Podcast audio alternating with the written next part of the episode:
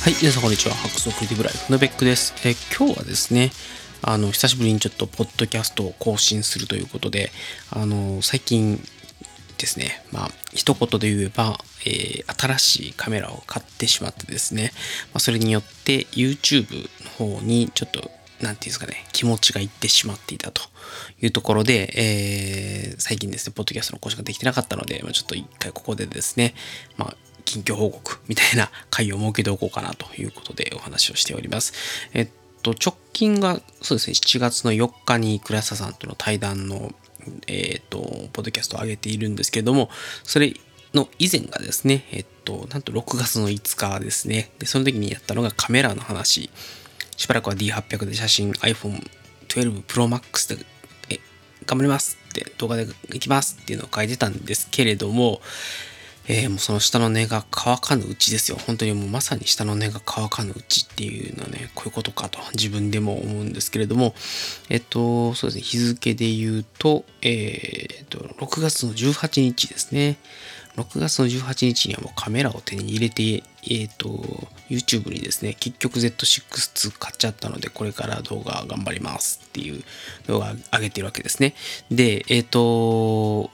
前々回ですよね、えっ、ー、と、カメラの話、第106回。カメラの話を上げたのが6月5日ですよ。そこから、なんと、たったのですね、えー、13日ですね。本当に、え、2週間経たないうちに、下の根も乾かぬうちに、えー、Z6 を買っちゃったということです。なんで、ちょっと今日は、あの、なんでその辺を購入したかとか、あの、まあ、それでここ1ヶ月ぐらいですね、ずっとこのカメラで遊んできたので、まあ、その辺の話をしてみたいなというふうに思います。ということで、今日のタイトルですね、えー、っと、結局 Z6 買っちゃって、この1ヶ月 YouTube にかまけてました。ちょっとポッドキャストもこれから頑張りますというお話をしたいというふうに思います。はい。ということで、早速なんですけれども、えっと、もう本当にタイトルで落ち感あるんですけれども、Z6-2 というニコンのですね、えフルサイズミラーレスカメラを購入いたしました。で、えっと、これ、まあ、前々回のところでも Z6-2 すごい欲しいという話はしていたんですけれども、あのー、まず写真機としての性能というのももう間違いなくてですね、あのー、まあ、実はちょっとそこまでむちゃくちゃ写真撮ってないんですけれども、なんかやっぱ使ってみた感じでいくともうとにかくフルオートで写真をバシバシ撮った時にあの D800 と比べてもう明るさとかあのうーんまあ、なんていうんですかねちょっと色味の調整も含めてもう何も考えなくてもとりあえずシャッター切ったらめっちゃいい写真が撮れると。なんかフルオートですごいいい写真が撮れる、まあ、とても賢い写真機であるというふうに思いましたのであのー、実は、えー、この Z6-2 という、まあ、フルサイズミラーレスカメラと D800 という、まあ、一眼レフですね。今まで使ってたものってあのマウントと呼ばれるレンズをつける土台の部分のですねサイズが変わってるんですね。つまり今まで D800 で使ってたレンズっていうのは、まあ、あの一応アダプターをかませば使えるんですけれども、うんとまあ、今回この Z6 にした理由がこの Z マウントと呼ばれるまあ、よりですね、大きな、えーと、レンズをつける、まあ、土台の、なんていうかね、まあ、穴がでかい っていうことなんですけど、まあ、そういうですね、えっ、ー、と、非常に大きなマウント系になってくると、より多くの光を取り込みやすいということで、まあ、光学性能がまあ、非常に上がりやすくなるということで、やっぱりこの Z シリーズ、特に Z マウントでつけるレンズっていうものの光学性能では非常に評価が高いというところがあったので、まあ、やっぱり映像も撮れて、かつ写真機としても性能がいいもの、まあ、十分な性能が得られるものっていうのを考えたときに、まあ、非常にこのニコンの Z シリーズと、まあ、特に Z6-2 と Z7-2 というのが非常に魅力的だなということで、まあ、ちょっとね、さすがに Z7-2 を買う余力はもう全くなかったので Z6 を買いました。まあちょっと、あのー、YouTube の方の動画の方でも言ってるんですけれども、うんと、まあ、メルカリで Z6-2 のですね、まあ、非常にお手頃な、えものが出品されていたということと、で、かつですね、もう一つ、Atomos Ninja 5という、あの、外部記録というんですけどね、HDMI の出力をカメラからして、それをですね、えっ、と、まあ、もう 5, 5インチぐらいのモニターなんですけど、それに入れてあげると。で、それとそのモニターにですね、えっ、ー、と、さらに SSD を挿しておくことができて、えっ、ー、と、Z6 で撮ってる動画っていうものを、え直接ですね、えどんどん SSD に書き込んでいってくれると。まあ、そんなことのできるですね、Atomos Ninja 5というものも合わせて買いましたと。で、この Atomos Ninja 5というか、まあ、この外部記録ですね、HDMI を使った外部記録っていうのをやると、えっ、ー、と、Z6-2 だけだと内部記録8ビットまでの動画しか残せないんですけど、まあ、10ビットのですね、フルカラー動画、あるいは10ビットの N-Log HLG 動画というものが記録できるようになると。で、さらに、えっ、ー、と、ちょっと有償になるんですけど、ニコンに言って、えっ、ー、と、有償の RAW 出力設定というのを入れてもらうと、えー、 ProRes RAW という、まあ、12ビットのですね、えっ、ー、と、まあ、動画の RAW ファイルなんですけれども、まあ、それが記録できるようになるということで、まあ、将来的に、まあ、映像をですね、いろいろちょっと頑張っていきたいなって思ってるところもあるので、まあ、その時にこの Z6 特に ProRes RAW ですね、えっ、ー、と、録画ができるっていうところが非常に魅力だなとまあ、そんなわけでですね、Z6、まあ、特に写真の性能が良いというところ、それから、あの、まあ、ちょっとね、いろいろ動画撮るところに制限とか制約とか、あの、他のソニーとかね、パナソニックに比べて、あの、内部記録と呼ばれる方式、つまり、あの、うんと、アトモス Ninja 5と呼ばれる、あのカメラの外にある装置を使って動画を撮影しなくてもですね、あのソニーだってパナソニックのカメラっていうのはあの10ビットと呼ばれる、まあちょっとね、高画質な動画があの内部記録カメラ単体で撮ることができるとか、バリアングル液晶だから自撮りがやりやすいとか、そういういろんなちょっとあの、葛藤はあったんですね。あの、未だに S5 の方が良かったんじゃないかなって、パナソニックのね、あの、S5 と呼ばれるフルサイズミラーレスの方が良かったんじゃないかなって思うところが、まあ、泣きにしもあらずなんですけど、まあもう買っちゃったもんはね、仕方がないんで、あの、うざさ言っても仕方がないんで、まあもうとにかく Z6-2 でね、動画を撮っていくぞっていうことで、まあこの1ヶ月、とにかく使い倒してきましたと。で、その結果、うんと、だんだんね、いろんなことが分かってきたんですよ。で、それによって、えっ、と、まあ、動画を撮る。で、それでちょっと YouTube の動画作品的なものを作ってみるっていうのをやって、まあ、この1ヶ月やってきた結果、うん、なかなかね、あの、ちょっとその気になれば、1日1本ペースぐらいで動画撮れんちゃうかなみたいな感じで、まあ、動画撮れるというか動画を例えば2、3本ちょっと録画をしておいて、でそれを毎日、うん、と編集して1本ずつ出していくぐらいのペース感で出せるところまで、ああのまあ、効率よくですね、作業ができるようにはなってきたかなというところがあるので、まあ、なんですかね、結構この1ヶ月ずっと動画いじって、まあ、動画というかね、カメラで撮影をして、それをまあ、動画作品として編集して出していくっていうことをやってきたなりのですね、まあ、スキルアップはできたかなというところがあります。で、えっ、と、冒頭に話が戻りまして、で、この1ヶ月間ですね、えっ、と、まあ、ほぼほぼ、うんと、なんか動画作成にかまけていたせいで、まあ、ブログも書けてないし、ポッドキャストも書けてないしっていう感じなんで、あまあちょっとそろそろね、えっと、動画ばっかりやってないで、えっと、他のこともちょっとやろうかなというところで、まあ、意識を他に向け出したというのが、まあ今でございますと。で、ちょっと YouTube ね、せっかくこんだけいい感じに、まあ更新できるようになってきたので、じゃあちょっと YouTube の動画なんかを、まあ、貼り付けてブログ記事を書くとか、あるいは、うんと、YouTube の動画を撮るときに、うんと、動画ありきのね、喋りをするんではなくて、えー、ある程度もう喋りだけで理解ができるようなコンテンツの作り方をしてあげることによって、えー、まあ、ラジオのですね、えっ、ー、と、収録そのものをカメラを使ってやってやると。なので、えっ、と、まずは普通に YouTube の動画を撮ってはいるんですけれども、その話自体は別に映像がなくても聞いてもわかるように作ってあげることによって、えっとまあ、ラジオのまあ、収録映像みたいな形で YouTube には、えっと、映像を流していく。で、ポッドキャストにはその音声だけ切り出して流していくということができないかなということで、ちょっとね、今回は、あの、ここには入れないんですけれども、次のポッドキャストでですね、あるいは次の YouTube の動画で、えー、まあ、いろんなね、マイクをちょっと使い比べてみて、カメラに音声入力をするのに、どのマイクを使うべきかみたいな話をちょっとしようかなと思ってるところもあるので、まあそうやってですね、えっと、ポッドキャストと YouTube の、まあ両方にコンテンツを出せるようなワークフローが組めないか、まああるいは先ほど申し上げた通りで、えっと、YouTube にね、上げている動画っていうものを、まあ、さらにですね、写真なんかも、えっ、ー、と、Z6 で撮って、Z6 で撮った映像と写真を使ってブログの記事を書いていくということができないかっていうのをちょっとやっていこうかなというふうに思っている次第です。まあ、なので、えっと、ちょっと今ね、ワークフローの再構築しているところではあるので、あのまあ、ここがですね、うまく型にはまればですね、YouTube、Podcast、それから、ブログですね、の更新頻度がまあ、今よりは上がっていくんじゃないかなということを期待している次第でございます。で、ちょっと今少し思っているのが、あの、やっぱりこの1ヶ月間ですね、動画を作るということを非常に注力してやってくる中で、やっぱりすごいいろんなノウハウが頭ってきたんですよね。で特に、えっと、何も分からずにですね、ただ機材だけ揃えて、なんかいい映像を撮ろうとしたんですけども、まあ、いろいろですね、カメラの設定が全然できてなかったとか、あるいはその色味の調整の仕方とかがよく分かってなかったとかっていうところで、えっと、結構最初、まあ、やばい動画をですね、作ってたんですけども、まあ、だいぶですね、映像の品質っていうのも上がってきたし、編集っていうのも、まあまあそこそこできるようになってきたかなというところがあってですね。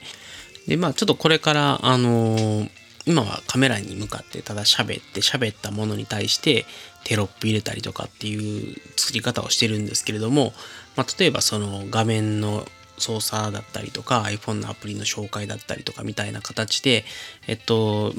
どっちかというと、いろんなものをこう載せていく映像の中に載せていって、えー、まあ、tips 的なものだったりとか、まあ、普通やっぱりブログの記事で、えっと、こういう風な操作の仕方をするといいよみたいなのを文章で書くよりももうやり方も含めて、えっと、動画上でオペレーションしていくっていうのをやっていくとかっていうのが、まあ、できてくればそれがさらにブログの中に載ってきて、えっとまあ、文字で読みたい人は文字で読んでもらいつつちょっとあの文字だと分かりづらいところは動画を見てもらうみたいな使い方ができてくると、まあ、さらにですねそのブログ自体の、まあ、価値というかね、あのー、提供できる価値ですね、が上がってくるんじゃないかなというふうに考えています。まあ、それからですね、あのー、まあ、カメラ買ったからといって、あの iPhone を使った動画の作成とかを別にやめるわけではないので、まあ、iPhone も使っていくし、Z6 も使っていくしということで、まあ、ミラーレス一眼を使ったその YouTube 動画、あるいは iPhone を使った、えー、動画の作成、それから、まあ、例えばそのちょっとシネマティックな動画を撮るために、こういう設定だったりとか、こういうアプリを使ったらいいよとかっていう話だったり、まあ、ラットも含め、それから Final Cut Pro を使って僕今動画編集してるので、まあ、そういったものをですね、えっ、と、どのように組み合わせて使っていくといいのかみたいなものもあの発信していければ、えっと、例えば僕の周りですごい、まあ、なんていうんですかね、コンテンツを持ってる人たちもいっぱいいて、で、えっと、まあ、あの、みんながみんなね、動画やればいいとか、みんながみんな、ポッドキャストやればいいとは当然思わないですし、あの、ブログならブログの良さもあるしとかとこもあるんですけど、まあ、例えばそういう人たちの中でなんかこれから動画やってみたいなあるいはミラーレス一眼を使った動画の作成 YouTube にそういうものを上げていくことに興味がありますよみたいな人がいた時に、まあ、僕が試行錯誤してきた内容をどんどん発信することによって、まあ、そういう人たちにとって、えっ、と始めるきっかけになるあるいは僕が踏んだですね鉄を踏まないようにですねえっ、とまあまく僕の失敗をですね、えっと、うーんと、反面教師にしてですね、やってもらえればな、みたいなことを思っている次第でございます。まあ、とにかく、あの、まあまず今僕自身が楽しんで動画編集をやってましたっていうところと、まあ、それをきっかけにして結構ですねアウトプットをするということに関して非常に意欲が出てきてるところなのであのー、無理にねあの動画ばっかりやってないでポッドキャストだブログだってあの方向を修正するというよりは動画は動画でちょっとこのまま走らせながら、まあ、そこの熱量というものから動画だったりとかポッドキャストだったりにの生産性というものに寄与するような形でワークフローを組んでいく方が、まあ、いいんじゃないかっていうのをちょっと思っているところと、まあ、やっぱり自分自身がね楽しんでやるあの好きでやってるっていうことが多分一番だと思うので、まあ、そこはね結構大事にしていきたいなと。でプラスそれをあの発信していくことによって、えー、ちょっと興味があったんだけど動画どうやったらいいかわかんないとかねあのカメラね、どれ選んだらいいかわかんないみたいなのに対して、まあ、僕がちょっと試行錯誤してきた内容を出すことによって、まあ、多少なりとも始めるきっかけ、うん、あるいはその分からないというところを一個踏み越えてですね、えー、新しい境地をですね、開くお手伝いができるんじゃないかな、みたいなことを考えて、今はやってます。まあまあ、自分がね、ただ好きだからやってるだけなんですけどね。でも、そうやって何かのめり込んでやれるっていうのは、僕は幸せなことだなと思うので、えー、この調子で頑張りつつ、YouTube 一辺倒にならないようにですね、ちょっと注意していこうかなというふうに思っております。で、えっと、最後、締めなんですけども、まあ、今回お話しした内容っていうのは、あの結局 Z6-2 を買っちゃったので、え、この1ヶ月間 YouTube 動画ばっかりやってましたっていうね、お話をメインでしてきたんですけれども、ちょっとね、ぶっちゃけ話をすると、あのちょっと、今、そのカメラを使ってまあ、YouTube と Podcast の収録が同時にできるようなことをやれないかとかっていうのを、まあ、マイクの比較なんかもやりながらあのどうやっていったらこういい感じの音声を取りつつ映像も撮りつつ YouTube にも Podcast にも出していきつつみたいなのができるかみたいな動画を作ってたんですよ。で、うんと、ふとですね過去のポッドキャストを見返してみたところあのちょっと冒頭の方でも述べたんですけれども6月の5日ですね。2個たたった2個前の、うんと、ポッドキャストが6月5日にカメラの話しばらくは D800 で写真 iPhone12 Pro Max で録画で動画できますみたいなの言ってたくせにねあのいきなりですね第それ2回後の回でえっと急にあの Z6 で、えっと、音声収録するためにマイクいろいろ聞き比べてますみたいな動画を上げたら、ちょっとね、飛躍が激しすぎんちゃうかなと思ったところがあったので、あの、今ですね、まさに実はこの収録をする前に作り始めていた、あの、YouTube 兼ポッドキャストみたいな動画をちょっと公開する、あるいはポッドキャストを投稿する前にですね、えっと、Z6 変えました。そして1ヶ月間ちょっと YouTube にかまけてましたっていう内容を一回踏んだ上で、そっちに行かないと、まあちょっと実は合わねえなっていうのがあったので、急遽この回を収録したという次第でございます。まあまあ、あのーもう一個ね、ぶっちゃけておくと、うんと、YouTube の方がですね、あのー、今、登録者数が152人までいったのかな。えっと、まあ、なんで、多分、うんと、サブスクライバーの数だけで言えば、このポッドキャストと YouTube ってそんなに差はないんですけど、だいたい、ポッドキャストって毎回200ぐらい切っていただいてるんですけれども、YouTube の方はですね、ここ数回の動画が、あの、本当に30回とか、10回再生とかなんですね。まあ、あの、あんまりちょっと数の高をどうこう言うっていうのは好きではないんですけれども、まあ、とはいえ、えっと、なんか自分の中ではすごいこの1ヶ月頑張って YouTube の動画更新したぜと思ってたんですけど、あの、僕の YouTube 見てない人からすれば、あの、何もやってないのと一緒になっちゃうので、やっぱり、うんと、まあ、YouTube も、ポッドキャストも、ブログも、あとメールマガジンもね、あの、程よくバランスよく更新をしていく。あるいは、あの、まあ、例えば YouTube と Podcast で同じコンテンツを流していくみたいなことをやることによって、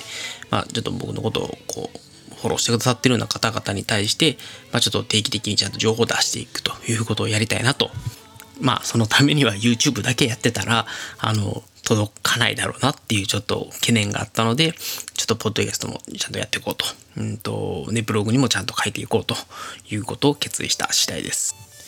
で、まあ、とはいえ、そんなこと言ってると、じゃあ、ポッドキャストにはポッドキャストの良さとか、ブログにはブログの良さとか、まあ、YouTube だからこそ表現できることっていうのがあるはずなんですよね。なんで、同じコンテンツをただ、あの、いろんなチャンネルで出していくっていうこと自体は、なんかあんまり価値がないと思っていて、あるいは、あのー、かといって、だから YouTube だけやるとか、ブログだけやるとかじゃなくて、やっぱりブログを好きで読んでくださってる方がいて、まあ、その方々に対して、え例えば動画が加わることによって何かしらの助けになるとか、まあ、あるいは、うんと、ブログだと分かりづらかったんだけど動画だったら分かる。あるいは逆だって当然あるわけですよね。なんでそういう複数のメディアで、えっと、全く同じではなくて、それぞれのメディアの特徴を生かした、まあ、分かりやすさ伝え、効率よく伝えるということをですね、まあ、目指して情報発信の形っていうのを今ちょっと考えているところもあるので、まあ、そういったことをですね、やっていければと思っています。はい。ということで、まあそろそろね、この辺で締めたいと思います。こちらの番組、ベックサックスリででは皆様からのご意見、ご感想、お悩み相談等々募集しております。えっと、ツイッターのですね、ハッシュタグ、ハックスアンダーバーレディオの方にご投稿いただくか、あるいはまあツイッターでメンションいただくとか、あるいは、えメールをね、送っていただくという形でも、えー、いかようにでもですね、僕に届くようにやっていただければですね、あのお便りも常に渇望しておりますので、えっと、いただきましたら、ほぼ間違いなく取り上げられるんじゃないかなと思いますので、ぜひぜひよろしくお願いいたします。ということで、え今回はですね、えー、Z6 結局買っちゃったんで、えー、なんかこの1ヶ月ぐらい YouTube ばっかりやってました。でもこれからは他のやつも頑張りますよ、みたいなお話をしました。それでは最後までお聴きいただきましてありがとうございました。それでは皆様、さようなら。